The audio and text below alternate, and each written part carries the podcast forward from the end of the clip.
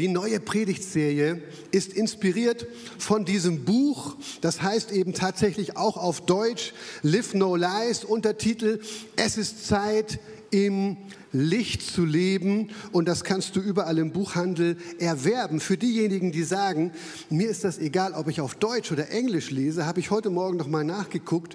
Du kannst die Kindle-Version gerade für 1,49 bekommen. Befristetes Angebot. Also da sparst du dir was ähm, und das kann ich denen empfehlen, die gut in Englisch sind. Ansonsten auf Deutsch auch sehr schön. Du kannst nachher sehr gerne äh, auch mal reinschauen. Ich werde das hier auf die Boxen legen und dann kannst du mal reingucken. Und ich würde dich ermutigen, dieses Buch dir zu kaufen, ähm, zu lesen. Und ich selber bin von dem Buch ganz stark angesprochen worden, so wie seit Jahren eigentlich von keinem mehr. Und das finde ich super. Live No Lies. Worum geht es da eigentlich? Es geht darum, dass wir in einem Glaubenskampf stehen. Das müssen wir natürlich aufpassen, wenn wir von Glaubenskriegen jetzt reden, ne? dann meinen wir nicht sowas wie äh, irgendwo, dass wir das Schwert in die Hand nehmen, Kreuzzüge oder was es noch alles so gibt an religiösen Kriegen. Nein, wir meinen, dass es sozusagen im geistlichen Bereich ein Kampf tobt, der sich aber ganz konkret auf unsere Welt, auf dein und mein Leben auswirkt. Und es ist total wichtig, dass wir davon wissen. Und dazu soll diese Predigt heute als Einstieg dienen. Sie soll erstmal sozusagen das Kampffeld abstecken und uns die Gegner vorstellen. Und dann werden wir die Gegner uns im Einzelnen vornehmen und auch Strategie, Strategien lernen, göttliche Strategien lernen, wie wir diese Feinde in unserem Leben besiegen können. Also wir befinden uns in einem Krieg. Ja, richtig sagst du, die Ukraine wir liefern zumindest Waffen, also irgendwo sind wir auch beteiligt an diesem Krieg. Und für Putin ist es ja tatsächlich auch ein Krieg, das sagt er ja ganz konkret, gegen die westliche Welt und ihre Werte. Und ja, zumindest wissen wir, dass auch nicht alle Werte davon gut sind, aber ob deswegen der Kampf gut ist, ist nochmal eine ganz andere Frage.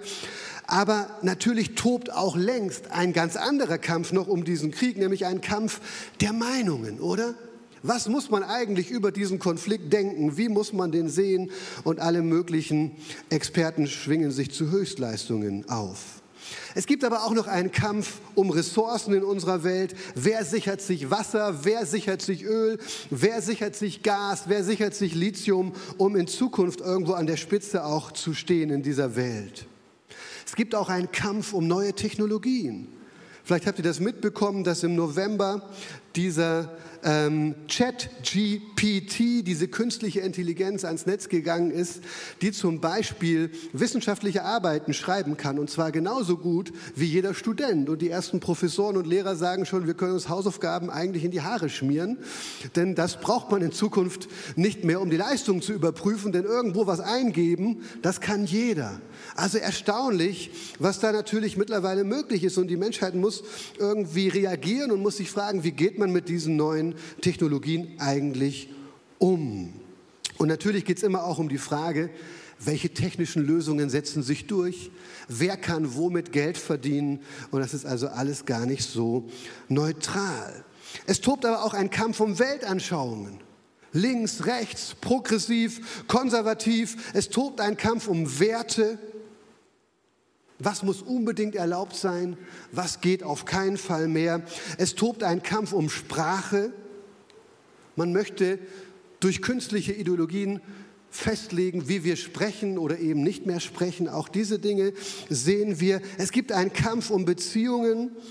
Letzte Statistik, die ich gefunden habe, 142.800 Ehen wurden im Jahr 2021 geschieden. Und selbst wenn du sehr modern darüber denkst, erzähl mir nicht, dass Scheidungen nicht ganz viel Leid verursachen.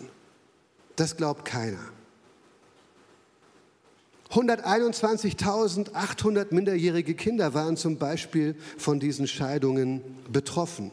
Klar, viele Paare haben versucht, es hinzubekommen, und die Scheidung abzuwenden, aber es ist nicht gelungen. Und ich glaube, es ist deswegen nicht gelungen, weil ein Kampf auch um die Ehe tobt in unserer Welt.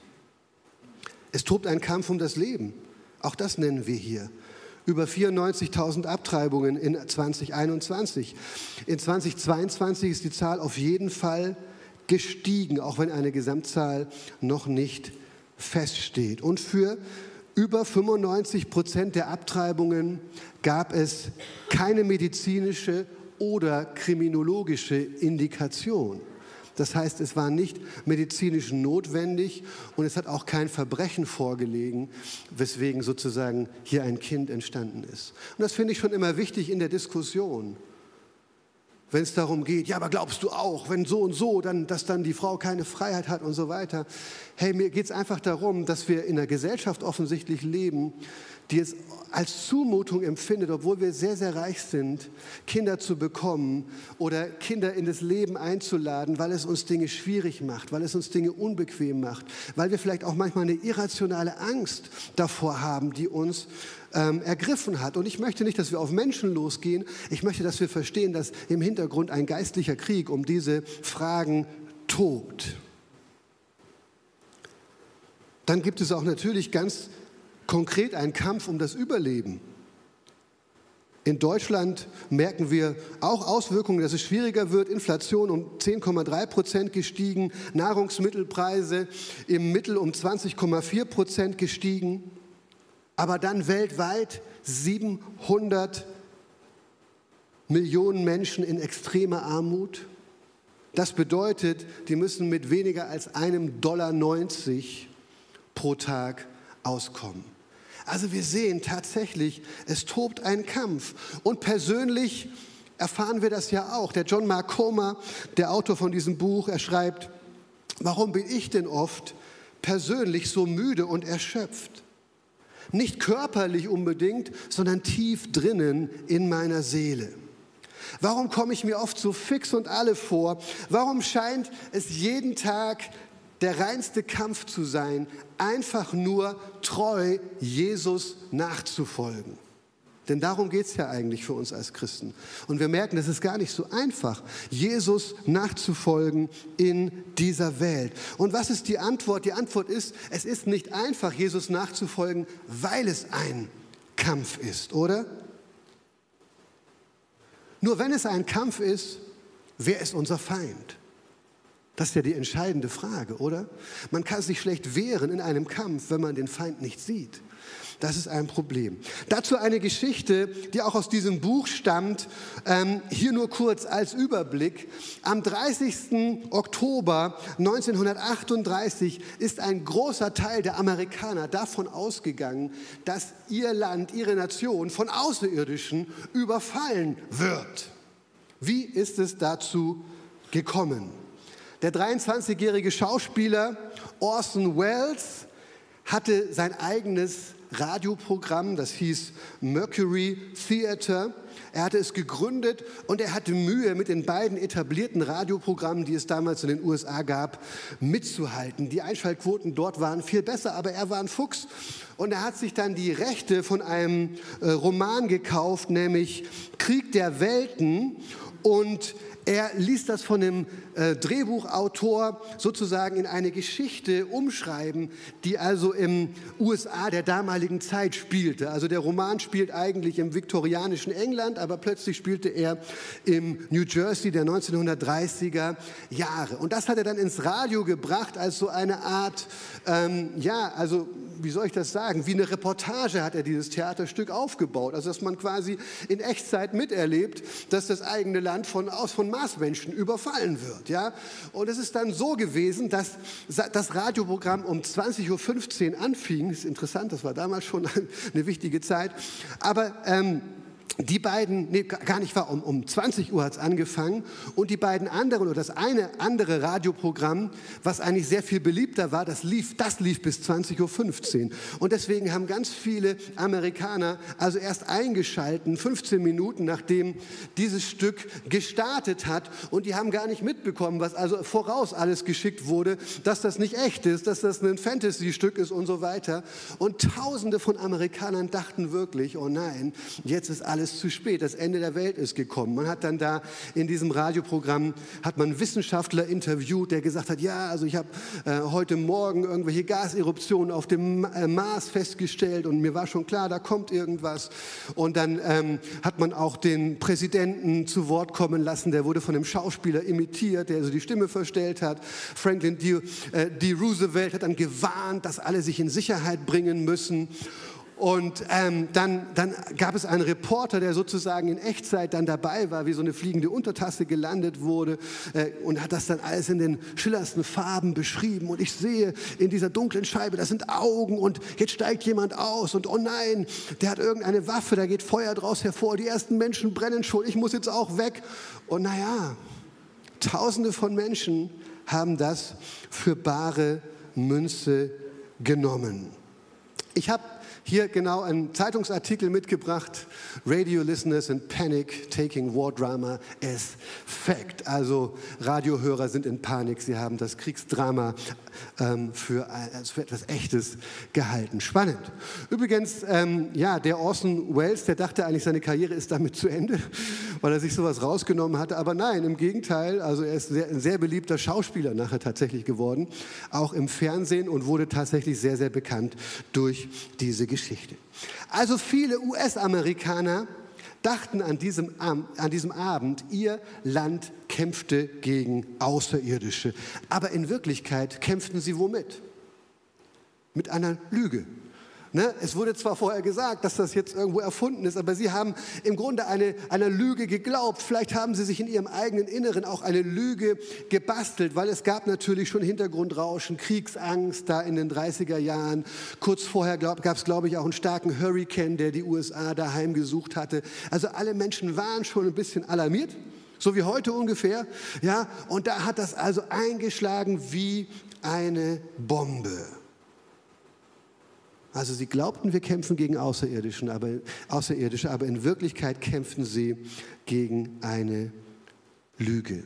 Und ich glaube tatsächlich, dass das das Hauptmittel unserer Feinde ist in unserem geistlichen Kampf. Das sind Lügen. Und wir konzentrieren uns oft auf die die Dinge, die aus diesen Lügen entstehen, auf die Frucht dieser Lügen, aber nicht darauf, die Lügen zu identifizieren und durch Wahrheit in unserem Leben, in unserem Herzen, in unserem Denken zu ersetzen. Deswegen heißt dieses Buch, das unsere Predigtserie inspiriert hat, Live No Lies, weil Lügen eine Kraft haben, nämlich einen Lebensstil hervorzubringen in uns, sodass wir am Ende nicht nur Lügen glauben, sondern unser Leben nach diesen Lügen ausrichten. Diese Lügen fangen an, unser Leben zu bestimmen.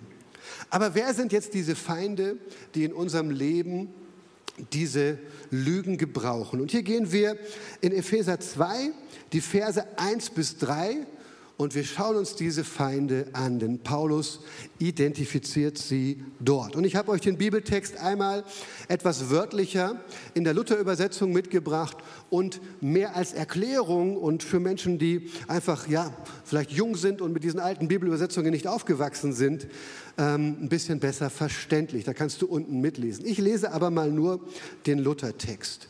Auch ihr, sagt Paulus, war tot durch eure Übertretungen und Sünden. Krasse Aussage, ja? Wenn du nicht mit Jesus zusammenlebst, wenn du nicht im Glauben stehst, keine Beziehung mit Gott hast, dann bist du tot in deinen Übertretungen und Sünden. Wir lesen direkt weiter in denen ihr früher gewandelt seid, also das war euer Lebensstil, nach der Art dieser Welt, unter dem Mächtigen, der in der Luft herrscht, nämlich dem Geist, der zu dieser Zeit am Werk ist, in den Kindern des Ungehorsams. Klingt kompliziert, aber das erklären wir gleich noch. Vers 3. Unter ihnen, also unter diesen Kindern des Ungehorsams, haben auch wir alle einst unser Leben geführt in den Begierden unseres Fleisches und taten den Willen des Fleisches und der Vernunft und waren Kinder des Zorns von Natur, wie auch die anderen. Starkes Stück dieser Bibelvers. Darf man sowas überhaupt vorlesen? Darf man sich, muss man sich unterstellen lassen, dass so das eigene Leben aussah ohne Jesus oder noch aussieht, wenn man keine Beziehung mit Jesus hat? Naja, wir schauen mal rein, was es bedeutet. Paulus bringt jedenfalls auf den Punkt, welche drei großen Feinde unser Leben durch Lügen zerstören. Und das ist ein echter Krieg. Die Feinde verführen uns nämlich durch ihre Lügen zu einem Aufstand gegen Gott. Und ihre Lügen, die versprechen ein Mega-Leben, aber, das haben wir gerade gelesen, sie bringen nur den Tod. Sie zerstören unsere Beziehung zu Gott, sie machen uns zu Sklaven, sie beuten uns aus. Deswegen beschreibt Paulus den Zustand von Menschen, die nicht zu Jesus gehören, so, ihr wart tot durch eure Übertretungen und Sünden. Und interessanterweise beschreiben beide Worte Übertretung und Sünde einen ähnlichen Gedanken. Sünde bedeutet eigentlich, dass man sein Ziel verfehlt, dass man daneben liegt, dass man vorbeischießt, mit Pfeil und Bogen zum Beispiel, oder dass ein Speer nicht sein Ziel trifft. Und das ist Sünde, dass wir nicht das Leben leben, für das wir bestimmt sind. Dass wir nicht da ankommen, wo Gott uns eigentlich haben möchte. Dass unser Leben tatsächlich und unsere Welt so aussieht, wie wenn sie von Krieg gezeichnet ist und nicht so, wie wenn sie von Gott ins Leben gerufen wurde, weil wir den ursprünglichen Plan Gottes verfehlen. Und es ist spannend, es schwingt der Gedanke mit in diesem Wort Sünde, dass uns das nötige Wissen fehlt, um das Ziel zu treffen dass du vielleicht nicht weißt, wie du zielen musst, ja, wie das überhaupt geht. Und es ist ähnlich bei dem zweiten Wort Übertretung, das geht in eine ähnliche Richtung, ja. Wir treten daneben, wir überschreiten eine Grenze, wir halten uns außerhalb von dem Bereich auf, wo wir eigentlich hingehören. Das ist so der Grundgedanke.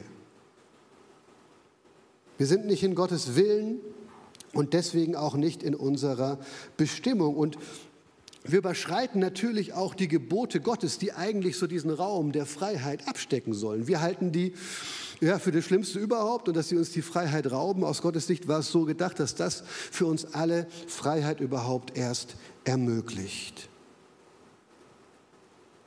Und auch in diesem Begriff wird mitgedacht, dass es jemand nicht besser weiß. Entweder weil er naiv ist weil er die Information nicht bekommen hat oder aber auch, weil in ihm sozusagen ein Blick entstanden ist, dass er genau das andere für richtig hält. Eben nicht das, was Gott will, eben nicht das, was Gott sich als unser Schöpfer für uns gedacht hat, sondern nein, ich bin sozusagen belogen und deswegen glaube ich etwas ganz anderes als das, was Gott mir eigentlich sagen möchte. Das ist dieser Gedanke. Und die drei Feinde, die dafür verantwortlich sind, die nennt Paulus im Bibeltext die Art dieser Welt, das ist das Erste. Wir werden dann ähm, in den nächsten Predigtserien von einfach der Welt sprechen. Das ist äh, was, was ähm, Paulus ganz oft benutzt als so ein Begriff, sozusagen als Gegenbegriff zu seinem Reich. Das ist die Welt, wie sie allgemein denkt, wie sie ausgerichtet ist, nämlich nicht auf Gott. Ähm, aber dazu werden wir dann mehr sagen, wenn es um die Welt geht, in der Predigt speziell. Dann spricht er von dem Mächtigen, der in der Luft herrscht. Ich mache schon mal hier ähm, das Fass auf und erkläre, dass damit der Teufel, der Satan gemeint ist. Und zu guter Letzt spricht er von den Begierden des Fleisches. Und Paulus spricht an anderer Stelle ganz oft von dem Fleisch, was das bedeutet. Da kommen wir gleich noch dazu. Wir schauen mal, wir fliegen mal kurz so drüber über diese drei Feinde und werden uns dann in den nächsten Sonntagen intensiv mit jedem Einzelnen beschäftigen. Und ich drehe mal die Reihenfolge ein bisschen um und fange mit dem Mächtigen, der in der Luft Luft herrscht, an. Das ist Feind Nummer eins. Was hat Paulus gesagt über ihn in Epheser 2,2? Unter dem Mächtigen, der in der Luft herrscht, nämlich dem Geist, der zu dieser Zeit am Werk ist in den Kindern des Ungehorsams. Also das Erste, was wir über den Kampf des Glaubens erfahren, ist, dass es ein mächtiges Wesen gibt, das jedes das jeden Menschen aktiv von Gott wegreißen möchte. Jetzt kannst du sagen, boah, ist das nicht irgendwie eher eine Wahrheit fürs Märchenbuch oder für irgendwas anderes? Wir werden darüber noch reden in den nächsten Wochen, aber ich glaube, dass wir uns viele Dinge nicht anders erklären können in dieser Welt, die in der Art und Weise tief böse sind, wenn wir das nicht mitdenken. Wenn wir das nicht mitdenken. Ich war ähm, vor Weihnachten noch auf einem Poetry Slam zusammen mit Freunden und da hat jemand so ein Poetry gemacht. Da kam es dann auf so eine Zeile 90 Prozent, immer wieder 90 Prozent. Und der Gedanke war, 90 Prozent der Menschen, die sind eigentlich gut und die wollen das Gute. Aber die 10 Prozent des Rests sozusagen, der Rest, ja, der macht alles kaputt in dieser Welt. Und ich dachte mir, wow, was für eine naive Weltsicht. Der Poetry war gut, aber naiv war sie trotzdem. Wie wenn wirklich 90 Prozent der Menschen nur gut sind. Also du brauchst, du musst schon sehr, sehr aktiv die Augen vor deinem eigenen Herzen verschließen, wenn du das glauben möchtest. Und deswegen glaube ich, dass die Wahrheit eine ganz andere ist. Also es gibt dieses Wesen, das ist der Satan, der Teufel, ein intelligentes, mächtiges Wesen, das eine unsichtbare Armee befehligt von Dämonen, die uns beibringen möchte, Gott und seinen göttlichen Lebensstil zu hassen. Zu hassen. Und was erfahren wir jetzt über den Teufel? Das müssen wir wissen. Zunächst mal, er ist mächtig. Und das bedeutet für dich und mich einfach, dass wir alleine nicht gegen ihn ankommen. Nicht gegen die Lügen, die er in sein Leben streut, aber auch nicht gegen die Verführung, nicht gegenüber die Macht, die er sogar körperlich auf uns wirken lassen kann. Nicht, wenn wir Christen sind, aber es geht, wenn Menschen sich ganz weit von Gott entfernen und immer weiter von Gott entfernen. Also er ist mächtig und deswegen brauchen wir jemanden, der mächtiger ist. Und Gott sei Dank wird über unseren Gott gesagt, der in uns ist, ist mächtiger als der, der in der Welt ist. Und damit ist wiederum der Satan gemeint. Das Zweite, was wir erfahren, ist, dass er ein Herrscher ist. In 2. Korinther 4, Vers 4 wird er sogar als Gott dieser Welt bezeichnet. Das heißt, er hat einen gewaltigen Einfluss auf die Institutionen dieser Welt. Menschen sprechen seine Sprache und dienen ihm meistens ohne es zu wissen. Jesus hat sogar zu den frommen Juden gesagt, ihr seid Kinder des Teufels, nicht Kinder Gottes. Was er damit meinte, war, nein, ich sehe, wie ihr denkt, ich sehe, wie ihr eure Prioritäten äh, setzt, ich sehe, wie ihr in all eurer Frömmigkeit und Religiosität euch eure eigenen Ecken schafft, wo ihr macht, was ihr wollt. Und deswegen sehe ich den Einfluss meines Gegenspielers in euch. Und das finde ich spannend. Wer ohne Jesus lebt, der glaubt ganz oft sein Leben voll in seinen eigenen Händen zu halten. Aber in Wirklichkeit wird er beherrscht, erfahren wir hier. Wir verfügen nicht unser Leben. Wir sind nicht so frei, wie wir denken. Was wir für klug halten, war ganz oft gar nicht unsere Idee. Da steckte jemand anders dahinter. Und ihm ist von Gott eine gewisse Vollmacht gegeben. Genau das meint Paulus, wenn er ihn als Gott dieser Welt bezeichnet. Er meint nicht, dass er wirklich Gott ist. Er meint, dass Gott ihm eine gewisse Macht gegeben hat in dieser Welt. Warum? Weil Menschen ihn in diese Welt eingeladen haben, weil Menschen dem Satan Freiraum gegeben haben in dieser Welt. Und da ist es tatsächlich die Natur Gottes, dass er den Menschen immer wieder das gibt, was sie haben wollten. Sie haben ihn eingeladen, sie haben ihm mehr vertraut, mehr geglaubt als Gott. Und Gott sagt, okay, deswegen, weil ich euch ernst nehme in eurer Verantwortung für diesen Planeten, gebe ich ihm jetzt auch Raum zu wirken, einen gewissen Raum. Er ist nicht allmächtig, er kann nicht tun, was er will, aber er hat Macht. Dann wird davon gesprochen, dass er in der Luft herrscht. Ist ja interessant, oder? Da hoffen wir mal nicht, dass es die normale Luft ist. Da darf ich dich beruhigen, das ist es nicht. Nein, du atmest also nicht ständig den Teufel ein. Äh, so schräg sind wir jetzt auch nicht drauf, wenn du gerade schon abgeschreckt bist, dass wir überhaupt von ihm reden. Ja, ähm, bleib, bleib ruhig, okay? Ähm, Nein, da schwingen eigentlich zwei Bilder mit, wenn von der Luft gesprochen wird. Einerseits ist mit der Luft ein geistlicher Bereich gemeint, sozusagen zwischen Himmel und Erde, weil der Teufel selber, das sagt uns die Bibel, aus dem Himmel vertrieben ist mittlerweile. Er war einfach nur ein Geschöpf Gottes, ein Engel, vielleicht ein Thronengel, vieles scheint darauf hinzusprechen. Er kann sich heute immer noch als Engel des Lichts ausgeben, deswegen ist er sehr beliebt in der Welt. Die Menschen lehnen ihn eigentlich nicht ab. Der ist sehr beliebt. Der weiß genau, wie er die Emotionen und die Sehnsüchte der Menschen bedienen kann. Das hat er richtig drauf. Hat er richtig drauf. Und der hat sich jetzt aber eingenistet, weil er nicht mehr im Himmel ist, in diesen sozusagen geistigen Raum zwischen Himmel und Erde. Und vom Bild her ist dieser geistige Raum sozusagen der Raum, von dem aus er das Denken auf der Erde beeinflusst. Und so die Gedanken Gottes auch gerne verbiegt, die vom Himmel auf die Erde kommen wollen. Also versteht mich jetzt nicht falsch. Es geht hier nicht um ein kosmologisches, astrophysisches Weltbild. Es geht hier um ein, um ein, ein, ein Bild in unseren Köpfen, okay, um uns das vorzustellen, wie dieser geistliche ähm, Einfluss ähm, stattfindet. Okay. So, der Bereich der Luft ist also der Bereich, von wo Satan im Grunde den Zeitgeist beeinflusst. Die, Weltanschauen, die Weltanschauungen, die wir Menschen entwickeln, die sind eben auch nicht so neutral, wie wir uns das immer wieder vorstellen. Und übrigens, egal auf welcher Entwicklungsstufe wir uns befinden, wenn wir mehr Dinge rausfinden, wenn wir technisch besser werden, wenn wir immer mehr Möglichkeiten ähm, sozusagen aufs Tablett bringen, dann ist der Satan auch immer wieder in der Lage, ausgefeiltere Lügen uns zu geben, an die wir uns hängen können. Aber dann ist der Bereich der Luft hier natürlich auch von Paulus tatsächlich so gebraucht als Bild für die Luft. Und er will sagen, dass sozusagen die, die, die, das Herrschaftsgebiet des, des Satans ganz eng um uns herum liegt. Es ist so wie die geistige Luft, die wir einatmen. Ja? Es ist überall wird so gedacht, wie er sich das vorstellt. Er ist überall da. In jedem, in jedem Bereich unseres Alltags hat er angefangen, Dinge zu prägen, das, Denk, das Denken der Menschen zu prägen. Es ist sozusagen die Atmosphäre, in der wir auch auf dieser Erde leben. Das ist das Bild, was Paulus hier gebraucht.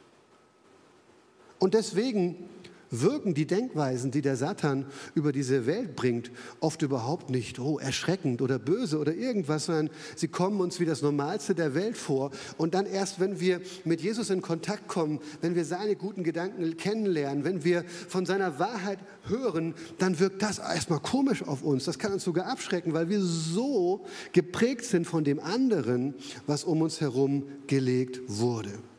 Dann wird noch gesagt, dass der Satan sozusagen einen Geist über diese Welt bringt.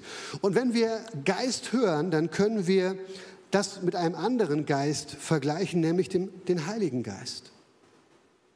Durch den Heiligen Geist, sagt die Bibel, lebt Gott in uns. Er richtet unser Denken auf das aus, was Gott möchte. Er macht uns Jesus ähnlich. Er entfaltet Gottes Kraft in uns.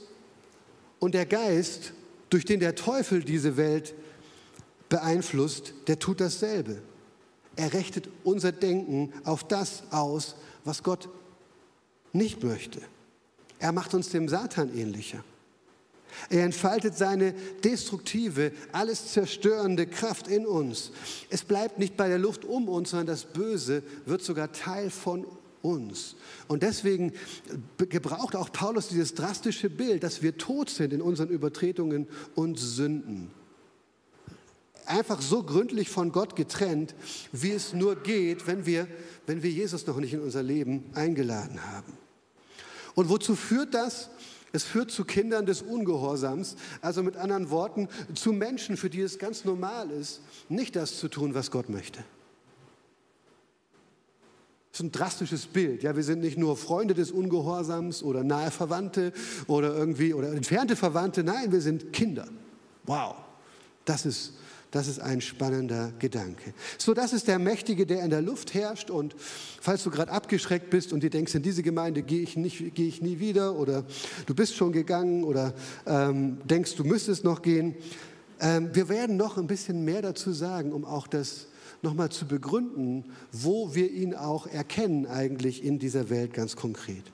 Aber dann gibt es den zweiten Feind und den nennt Paulus die Art dieser Welt. Und was bedeutet das?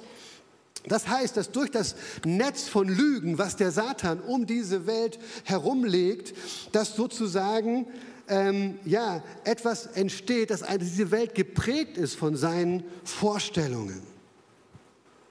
Paulus sagt den Ephesern ja selber, die mittlerweile Christen geworden waren, ihr habt früher genau so gelebt, wie es in der Welt üblich ist. Euer Lebensstil war durch und durch von der Luft geprägt, die um euch herum sozusagen da war. Ihr habt so gedacht, wie alle gedacht haben. Ihr habt so gelebt, wie alle gelebt haben. Euch war das wichtig, was allen wichtig war. Die Art dieser Welt hat bestimmt, wie ihr Freundschaft seht, wie ihr den Umgang mit Geld anseht, was ihr über Familie denkt, was ihr über Ehe denkt, was ihr über Sexualität denkt, was ihr über Religion denkt, was ihr über Erfolg denkt. Wir bekommen ja alle Vorstellungen dafür mit, ja? Und das finde ich total spannend. Das ist die, die Art dieser Welt. Und das macht es uns natürlich als Christen nicht immer leicht, in dieser Welt zu leben, weil die Mehrheit nicht so denkt wie wir. Die Mehrheit ist nicht von Gottes Gedanken geprägt. Die Mehrheit hat nicht einen Lebensstil, der Gott ehrt und der deswegen auch diese Welt zum Blühen bringen könnte. Und das finde ich total wichtig. Die Mehrheit hat nicht dieses Denken, das mehr und mehr in uns Gestalt gewinnt durch Jesus Christus, durch seinen Geist, durch sein Wort, das wir lesen. Und das macht es total schwierig. Ja? Du, du, du, merkst, dass viele der Gedanken, die dich so bewegen, die kannst du nicht mit deinen Arbeitskollegen so teilen und erwarten, dass sie das genauso sehen wie du. Ich habe euch ein Beispiel dafür mitgebracht, das zeigt, dass die Mehrheit eigentlich anders denkt als wir. Ich fand das spannend. Ich habe neulich diesen Film geguckt, The Greatest Showman. Ich habe da eigentlich immer keinen Bock drauf gehabt, aber ähm, da das neulich ein Pastor, den wir kennen, in seinen Gottesdienst eingebaut hat und, und richtig das Bühnenstück auf die Gottesdienstbühne gebracht hat, haben wir gedacht, jetzt muss ich den Film auch mal schauen. Und was ich spannend fand, das ist die Geschichte von, ähm, ich muss nochmal nachgucken, wie er hieß, Phineas Taylor Barnum, diesem Zirkuspionier aus den Vereinigten Staaten. Da wird die Geschichte, ich sag mal so, sehr frei nacherzählt von einem Zirkuserfinder, ja, der eigentlich dieses ganze Produkt Zirkus irgendwo erfunden hat und damit unterwegs war, auch in den USA. Und nachdem er so seinen Zirkus aufgebaut hat und auch ein Stück weit wohlhabend geworden ist und er lebt sehr glücklich mit seiner Frau und seinen Kindern zusammen, da holt er dann so in diesem Film eine, ähm, eine ich glaube, britische Sängerin, ich weiß gar nicht genau, wo sie herkommt, holt er jedenfalls in die Vereinigten Staaten und macht mit ihr so eine Tournee. Naja, und wie es oft so ist, äh, die kommen sich nah, die flirten, die sitzen abends noch im Hotelzimmer zusammen. Also all die Dinge, die man nicht macht, wenn man seine Ehe lieb hat, sage ich mal so.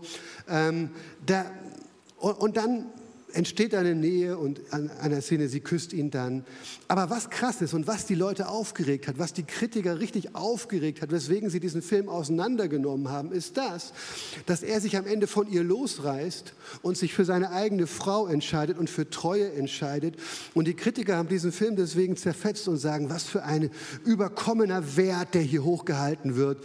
Das ist doch schon längst nicht mehr das, was wir glauben. Viel zu brav, viel zu konservativ, viel zu alt alt, was da hochgehalten wird in diesem Film. Und ich finde, das zeigt uns nur so gut, was diese, die Art dieser Welt bedeutet, oder?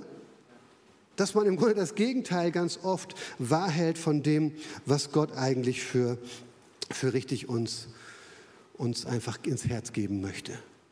Und das finde ich spannend. Es ist natürlich nicht immer so, dass jeder Bereich in der Gesellschaft ähm, gottlos behandelt wird. Ich sage mal so, es ist auch kein Bereich, der hundertprozentig göttlich ist, aber es ist je nachdem, wo man gerade steht in der Geschichte, ist es mal mehr der Bereich und mal mehr ein anderer Bereich. Aber es ist immer, gibt es irgendwo extreme Ablehnung von dem, was Gott eigentlich wichtig ist. Ja?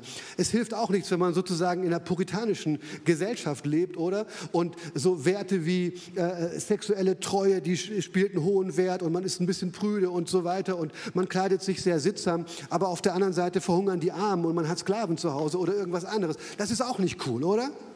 Aber es ist immer irgendeine Kombination von Bereichen, die eben die Art dieser Welt ausmachen.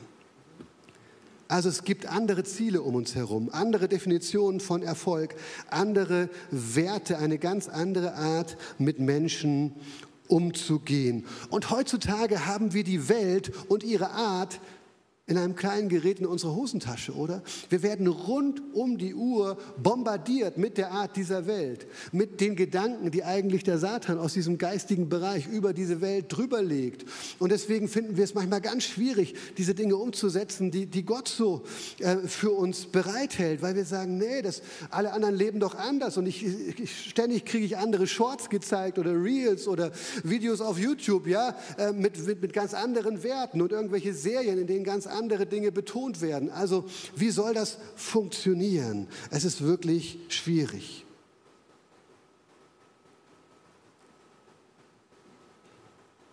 Wir gehen zu dem letzten Feind, die Begierden unseres Fleisches. Das klingt komisch, oder? Ist das Fleisch unser Feind? Denn dadurch, darum geht es tatsächlich um das Fleisch. Alle, alle Vegetarier und Veganer sagen ja, Amen, oder? Das Fleisch ist der Feind. Das Fleisch ist der Feind. Die Fleischindustrie, das stimmt vielleicht sogar. Es äh, gibt andere Leute, die auch auf eine gute Art und Weise vielleicht Fleisch produzieren und so weiter. Aber da gibt es viel, worüber man sich wirklich nur aufregen kann. Das muss ich schon, das muss ich schon zugeben. Ähm, aber jetzt sage ich nein, damit ist nicht das normale Fleisch gemeint und alle Fleischianer sagen, ah, Amen, Halleluja. Wir müssen den Braten im Ofen nicht wegschmeißen oder was auch immer. Ne? Was meint Paulus, wenn er vom Fleisch spricht? In der Bibel wird der Begriff unterschiedlich gebraucht. Zum Beispiel heißt es über Jesus, er ist ins Fleisch gekommen und das heißt einfach nur, er ist Mensch geworden. Ja? Ähm, und das ist so ein Bereich davon. Und manchmal ist mit dem Fleisch auch einfach nur unser Körper gemeint. Hier ist ganz wichtig, dass damit nicht der Körper gemeint ist, sondern unser Fleisch, das ist unsere unsere Natur, die egoistische Natur, die eben nicht von Gott geprägt ist, sondern die aufgewachsen ist mit einer ganz anderen Prägung, nämlich mit der Art dieser Welt. Und deswegen will unser Fleisch, will unsere Natur, will was ganz anderes als das, was Gott will. Ist dir das schon aufgefallen? Selbst da, wo du mm, Werte von Gott erkannt hast, wo du die Wahrheit Gottes irgendwie gecheckt hast, da sagst du, hey, aber in mir ist was ganz anderes. Ständig. Ich will eigentlich immer ganz andere Dinge. Ich will oft sogar andere Dinge als die, von denen ich überzeugt bin, dass die gut sind. Das ist ganz stark, diese Kraft da in mir. Das Problem ist nicht nur irgendwie ein unsichtbares Wesen, das seine Lügennetze über diese Welt legt. Das Problem ist nicht nur eine Welt, die ganz anders geprägt ist. Das Problem ist in mir. Und das macht es ja dann auch nicht gerade leicht, oder?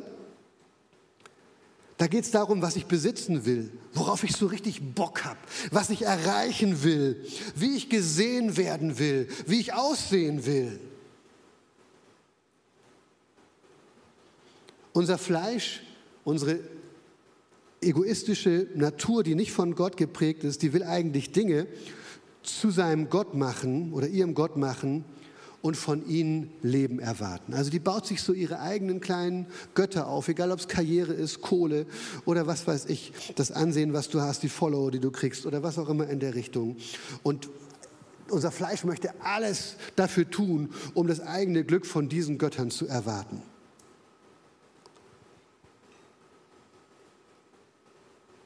Also, wir fassen zusammen, es gibt einen mächtigen teuflischen Feind des Glaubens. Die Welt, in der ich lebe, pfeift auf Gott und mein eigenes Herz will auch nicht, was Gott will. Schwierig, oder? Das ist schon ein heftiger Kampf, in dem wir stehen. Aber seid doch mal ehrlich, erklärt dieser Kampf, den ich jetzt beschrieben habe, nicht eigentlich sehr gut die Realität, die wir Tag für Tag erleben? Auch die Schwere, den Druck, den wir erleben? Dass so viele Menschheitsprobleme unlösbar scheinen, obwohl wir alle wüssten, dass es so nicht gut ist? Kann es sein, dass da mehr dahinter steckt? Dass man dem auch nicht mit menschlichen Mitteln beikommen kann, nicht in erster Linie mit Politik oder mit Bildung oder mit Philosophie, auch nicht indem wir einfach nur religiös sind und sagen, wir machen jetzt halt bestimmte Dinge aus Pflichtbewusstsein Gott gegenüber. Kann es sein, dass es da eben eine gewaltige Kraft in uns braucht, die diese gewaltige Kraft überwinden kann und uns zu einem ganz neuen Lebensstil, einer ganz neuen Art zu denken, einer ganz neuen Art zu leben führen kann? Und ihr Lieben, der gute Kampf des Glaubens, wie Paulus ihn mal nennt im, ich glaube, ersten Timotheusbrief, der ist eben nicht deswegen gut, weil er einfach ist, aber weil das Ergebnis gut ist, wenn wir in diesem Kampf an der Seite Gottes bleiben. Wenn wir uns in diesem Kampf an Jesus Christus festhalten. Der Kampf, der gute Kampf des Glaubens ist deswegen gut, weil der Siegpreis, der Siegespreis gewaltig ist, die Belohnung gewaltig ist für diejenigen, die mitten in diesem Kampf an Gott festhalten. Ab nächste Woche werden wir uns intensiver mit den einzelnen Feinden beschäftigen. Nächste Woche fangen wir mit dem Teufel an. Das wird spaßig, oder? Da freuen wir uns schon drauf. Ähm, jetzt will ich uns noch mal kurz zeigen, wie diese drei Feinde zusammenarbeiten. Und da bitte ich noch mal um die nächste Folie, um die Tabelle.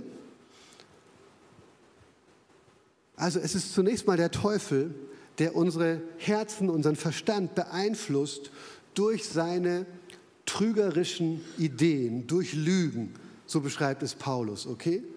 Und diese trügerischen Ideen, die fangen an, unser Fleisch zu stimulieren. Ja, die inspirieren diese Natur, die sowieso gar nicht von Gott leben will, die diese Götter anbeten will und die nur möglichst viel für sich selber holen will, die möglichst viel genießen will, die einfach Bock auf so viele Dinge hat, die voller Begierde ist. Boah, ich will mehr, ich will das, ich will dort. Die, genau die spricht der Satan an, weil er weiß, das funktioniert. Ich weiß, oh, ich weiß, was du willst. Ich weiß, was du dir wünschst. Ich könnte es dir geben. Du müsstest nur Kompromisse machen mit deinem Glauben. So werden verkehrte Wünsche in uns stimuliert. Ist dir das aufgefallen, dass wir ganz oft uns etwas anderes wünschen, als das, was Gott sich für uns wünscht? Hey, wenn du ehrlich bist, musst du das manchmal zugeben. Eigentlich will ich das gar nicht, was Gott möchte. Und dann entsteht sozusagen aus diesen verkehrten Wünschen in einer sündigen Gesellschaft die Norm. Also es wird dann sozusagen zum Gesetz, zu dem, was alle für richtig halten, zu unserer neuen Weltanschauung, zu dem, was wir für super, super weise und klug halten in dieser Welt. Da wird eigentlich genau die Lüge ähm, oder daraus äh, oder aus dieser Lüge des Teufels wird genau das, was wir am Ende für den Nabel der Welt halten, immer wieder. Also das ist die Strategie, die sozusagen unser Feind benutzt. Und was will ich uns für heute jetzt mitgeben? Also was ich spannend fand übrigens, wir Menschen, wir pochen ja manchmal so auf unsere Vernunft. Und wir denken dann nur, wenn die Menschen alle vernünftig werden, dann lösen wir unsere Probleme. Nur merken wir, dass die Vernunft erstmal gar nicht überall gleich ist auf der Welt, sondern da gibt es ganz unterschiedliche Vorstellungen von dem, was man für vernünftig hält. Ja? Und letztlich ist auch viel Prägung dabei, von dem, also bei unserer Vernunft, bei dem, was wir für vernünftig halten. Aber ich finde es dann so spannend, dass dass Paulus hier diesen Gedanken so genannt hat, dass sozusagen eigentlich gerade unsere Vernunft wie verwachsen ist mit unseren Begierden. Mit anderen Worten, unsere Vernunft ist gar nicht so vernünftig, sondern die ist einfach leidenschaftlich. Und die Dinge, von denen wir oft sagen, ja, das muss man heute glauben, die sind nicht wirklich vernünftiger als andere Gedanken. Wir haben nur einfach mehr Bock drauf. Und wir hören jeden Tag 300 70 Mal, wie richtig das ist. Und deswegen geben wir uns irgendwann gerne auch diesem Gedanken hin. Ist auch leichter mit dem Strom zu schwimmen als dagegen. Aber was machen wir jetzt mit dieser Information, dass wir uns in einem Krieg befinden? Weil das war erstmal der Sinn von dieser Predigt heute und dass wir jetzt schon mal in, gewisser Weise die Feinde kennengelernt haben und dass wir auch ihre Strategie kennengelernt haben. Der Teufel benutzt in allererster Linie immer Lügen. Das finde ich so wichtig. Was machen wir damit? Und ich würde sagen Folgendes. Das Erste, was wir mitnehmen müssen, ist ja, es ist gut, den Feind zu kennen. Es ist gut, dass wir auch das Wort Gottes, die Bibel, darüber befragen. Hey, wie handelt der eigentlich? Was sind seine Strategien? Was ist sein Ziel? Wo können wir ihn entdecken? Und welche Mittel hat uns Jesus an die Hand gegeben und auch vorgelebt, um diesen Feind zu überwinden? Das Zweite, was wir mitnehmen müssen, also erstmal müssen wir uns dessen einfach bewusst sein. Es ist ein Kampf. Weißt du, manchmal, da zweifelst du in deinem Glauben und denkst dir, oh nein, wo ist das jetzt hergekommen? Und mir scheinen plötzlich so Gedanken so vernünftig, die eigentlich gar nicht Gott ehren. Und gibt es ihn überhaupt? Kann er wirklich die Erde geschaffen haben? Ist es nicht doch alles irgendwie anders erklärbar und so weiter? Und du denkst dann vielleicht manchmal, ja, es sind einfach nur deine Gedanken, dein neutrales Denken, was dich dahin bringt. Aber in Wirklichkeit ist es nicht so, sondern diese Gedanken sind immer gefärbt, immer gefärbt. Ich will damit nicht sagen, dass alle Erkenntnisse der Naturwissenschaft, der Sozialwissenschaften und so weiter alle falsch sind. Das glaube ich überhaupt nicht. Ihr Leben, ich glaube, das ist ein gefährlicher Weg, wenn wir uns als Christen dahin begeben. Das halte ich manchmal für sehr, sehr naiv und wir unterschätzen, wie sehr es auch äh, Leute gibt, die auf der anderen Seite des Mainstreams uns unter, in ihren Griff kriegen wollen und uns mit ihren Gedanken wieder impfen wollen. Und auch die sind nicht unabhängig von dem, der in der Luft herrscht. Ja, also das finde ich mal ganz wichtig. Aber wir dürfen einfach wissen, unser Denken ist nicht einfach neutral neutral. Das ist immer irgendwo gefärbt. Und selbst wenn wir die Fakten der Naturwissenschaften nehmen, dann gibt es noch einen sehr, sehr großen Interpretationsspielraum, oder? was das nun bedeutet für unser Weltbild. Und das finde ich total entscheidend. Also den Feind kennen, Wir müssen wissen, dass wir in einem Kampf stehen. Wir müssen immer wieder in verschiedenen Bereichen unseres Lebens auch merken, nein, Moment, das ist nicht einfach nur ein menschlicher Kampf hier, sondern hier muss ich mit den Waffen, die Gott mir gegeben hat, dagegen aufstehen. Dann glaube ich, müssen wir bereit sein zu kämpfen. Wenn wir in einem geistlichen Krieg stehen, dann brauchen wir auch eine gewisse Vehemenz. Weißt du, für den geistlichen Kampf gilt nicht, was Jesus gesagt hat, halt die andere Wange auch hin. Satan haut eine Lüge in sein Gesicht und, oh, bitte noch eine. Ja, so leben wir oft, oder? Und dann fangen wir an, uns zu bemitleiden. Wir fangen an, ja, äh, dem Satan zu glauben, der uns sagt, die Geschwister, die übersehen dich alle und überhaupt, du bist gar nicht wichtig und nicht mehr gefragt und so weiter. Und dann, oh ja, komm, gib mir mehr davon. Das habe ich eh schon gedacht, ja. Das ist wieder dein Fleisch, was sagt, ja, ja, oh, ich brauche Mitleid, ich brauche brauch diese Gedanken, ich brauche irgendwie jemand, der mich so ein bisschen tröstet. Und der Satan kann auch trösten, wenn er dich damit kaputt machen kann.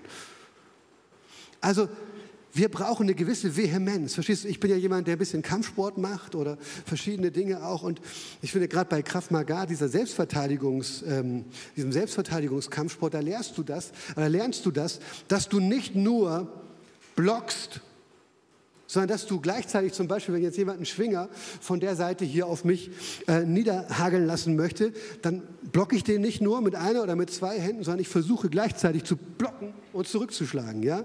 So damit er gleich weiß, so einfach geht das hier nicht. Und ich glaube, das ist total wichtig. Wir brauchen eine gewisse Vehemenz, wenn diese Lügen in unserem Herz auftauchen, dass wir dann sagen, nein, das glaube ich nicht. Ich halte mich an der Wahrheit Gottes fest. Und deswegen muss ich auch die Bibel kennen. Und deswegen muss ich auch mal dann ins Gebet gehen und sagen, nein, im Namen Jesus, jetzt lasse ich nicht schon wieder diesen dunklen Gedanken in mir Raum, die jetzt alles zerpflücken wollen. Und vielleicht muss ich auch mal jemand anrufen und sagen, boah, ich merke gerade wieder, wie umkämpft ich bin, wie umkämpft unsere Familie ist, wie umkämpft es hier am Job ist. Man braucht eine Kleingruppe für sowas. Betet mal für mich. Ich brauche euch jetzt. Wir müssen mal gemeinsam kämpfen. Nicht alles hinnehmen, nicht die andere Wange hinhalten, nicht da an der Stelle. Nein, wir hauen zurück und wir blocken, benutzen das Schild des Glaubens und das Schwert des Geistes und was wir alles finden können und hauen drauf. Und dann müssen wir natürlich den Umgang mit unseren Waffen lernen und dazu werden wir dann noch mehr hören. Was könnten falsche Haltungen noch sein in diesem Kampf zum Abschluss, weil ich glaube, das ist wichtig. Eine falsche Haltung wäre, sich nur noch mit dem Teufel zu beschäftigen und ihn hinter jedem Busch zu vermuten. Diese Ausprägung entdecke ich bei manchen Christen. Das ist auch, auch nicht gut. Und vor allem manchmal merke ich, dass Menschen und Christen auch den Teufel als Ausrede benutzen, da wo sie sich eigentlich verändern müssten, wo sie auch mal Disziplin, was übrigens auch eine Frucht des Geistes ist, in ihrem Leben ähm, zur Entfaltung bringen müssten. Ja, also Schüler ne, merken, oh, ich habe schon wieder keine Lust zu lernen. Das ist der Teufel. Ja, mag sein, aber du musst auch. ne? Also so kannst du ja nicht einen Dämon austreiben aus deinem Schreibtisch oder irgendwas in der Art, sondern du musst sagen, nein, ich muss mich jetzt auf meinen Hintern setzen. Nützt ja nichts. Und dann ist eine zweite Gefahr, dass wir uns auf die falschen Themen konzentrieren. Weil wir müssen wissen, es ist ein geistlicher Kampf und da geht es in erster Linie um unseren Lebensstil und es geht um geistliche Lügen. Und es ist, glaube ich, ganz schwierig, wenn wir uns nur auf diese ganzen gesellschaftlichen oder politischen Themen konzentrieren und uns davon komplett wegreißen lassen. Wir brauchen Christen in der Politik, wir brauchen Christen dort an den Universitäten und so weiter, die auch das geistige Klima mitten in unserem Land prägen. Aber ähm, wir sollten gucken, dass die, die Angriffsfläche des Feindes oft geistliche Lügen sind und dass er uns auf der geistlichen Ebene zu einem Lebensstil einfach verführen möchte, der Gott nicht ehrt. Und ich glaube, eine, eine andere Gefahr ist auch, dass wir uns immer auf Menschen konzentrieren und eben nicht sehen, dass wir nicht gegen Fleisch und Blut kämpfen, wie es Paulus mal sagt, und wir hauen aufeinander drauf. Ja? Statt auf den, der im Hintergrund seine Fäden zieht. Und ein letztes Problem, ich habe schon kurz angesprochen, wenn du alles für eine Lüge hältst. Und manchmal habe ich schon den Eindruck, wenn ich auch mit Menschen unterwegs bin. Ja, also grundsätzlich, egal was du sagst, ja, ob das mal stimmt. Ich sage doch, ich glaube sehr wohl, dass wir in einer wirklichen Welt leben, wo man immer noch Wahrheit und Lüge auch unterscheiden können. Wenn wir das nicht glauben, haben wir uns von dem biblischen Weltbild verabschiedet. Gott ist ja gerade der, der sagt, es gibt eine Realität und diese Realität ist anzuerkennen. So zum Beispiel beim beim Thema Gender. Wir können nicht einfach diese Bipolarität bei den Geschlechtern aufgeben, weil wir an die Wirklichkeit glauben. Weil wir wirklich glauben, dass das, was wir vorfinden, auch tatsächlich die wahre Welt ist, ja? Auch wenn es noch eine Welt dahinter gibt, ja, die diese Welt beeinflusst. Das finde ich einen ganz, ganz wichtigen Gedanken. Also lasst uns uns bewusst machen, dass es diesen geistlichen Kampf gibt. Lasst uns zusammenrücken in diesem geistlichen Kampf und lasst uns anfangen, auch zurückzuschlagen in diesem geistlichen Kampf. Und ich möchte dich ermutigen, wenn du merkst, da ist Gebetsbedarf da, du brauchst Durchbrüche in deinem Leben und du kannst menschlich da nichts bewegen, weil die Kraft so groß ist einfach von deinen Feinden, dann darfst du auch gleich hier nach vorne kommen. Wir wollen mit dir beten und wollen wirklich auch in der Macht Gottes Dinge auch brechen. Aber wenn du noch nicht mit Jesus unterwegs bist, sage ich dir auch, bestimmte Feinde in deinem Leben werden nicht überwunden werden, solange du alleine versuchst, dich durch dein Leben zu kämpfen. Du brauchst Jesus Christus. Das ist übrigens nach diesen Versen, die wir gelesen haben, genau das, was Paulus so betont, dass Gott aus Gnade eingegriffen hat und uns einfach wieder lebendig gemacht hat mit Christus Jesus. So wie er Jesus von den Toten auferweckt hat, hat er uns mit Jesus aus unserem geistlichen Tod auferweckt. Und er hat uns sogar mit ihm versetzt in die himmlischen Welten, heißt es da, zur Rechten Gottes, sodass wir geprägt werden, tatsächlich nicht aus dieser Zwischenwelt, nicht aus diesem Bereich der Luft, sondern dass wir im Himmel geprägt werden werden können durch unsere Beziehung mit Jesus, durch den Geist Gottes, der in uns äh, sich Raum nimmt. Und deswegen müssen wir uns von diesem Geist nicht fürchten, weil wir wirklich wissen dürfen, der in uns lebt, ist mächtiger der, als der, der in dieser Welt auch sein Unwesen treibt. Und deswegen, wenn du noch keine Entscheidung für Jesus getroffen hast, ist heute wieder so eine Gelegenheit, ihn in dein Leben einzuladen. Ich will noch kurz ein Gebet vorbeten. Und wenn du sagst, ich bin noch gar nicht mit Jesus unterwegs, ich habe heute gemerkt, hier ist in dieser Welt geht mehr vor sich, als ich mit meinen Augen wahrnehmen kann. Und ich brauche diesen Retter in meinem Leben. Dann darfst du dieses Gebet nachsprechen. Du darfst diesen, diesen Jesus in dein Leben einladen. Und dann wollen wir mit einem Lied antworten. Und es gibt dann auch Raum, während diesem Lied zum Gebet zu gehen. Ich bete für diejenigen, die sagen, heute ist mein Tag, Jesus mein Leben zu schenken. Wenn du das schon gemacht hast, du brauchst das nicht jeden Sonntag wieder tun, ne? das weißt du aber die das noch nicht getan haben, die noch nicht Jesus zum Herrn ihres Lebens gemacht haben, um die geht's. Und du darfst mit mir beten, Jesus Christus. Ich habe heute verstanden, dass in dieser Welt ein Kampf tobt. Und ich habe festgestellt, dass auch ich mich ganz weit von deinem Willen entfernt habe. Gott, ich, ich, ich gestehe ein, dass ich ganz oft nicht so lebe, wie du es willst. Ich gestehe ein, dass die Art dieser Welt auch meine Art ist. Ich gestehe ein, dass in mir Wünsche sind, die was ganz anderes sich wünschen, als du dir wünschst für mich. Und ich bringe das heute vor dich, für dein Kreuz. Danke, dass du dafür gestorben bist. Danke, dass ich deswegen nicht dafür bestraft werden muss, weil die Strafe am Kreuz auf dir lag. Jesus, ich lade dich ein, werde der Herr meines Lebens. Erfüll mich mit deinem Geist, mit deiner neuen Art zu denken und rette mich aus der Macht auch dieses Feindes. Amen.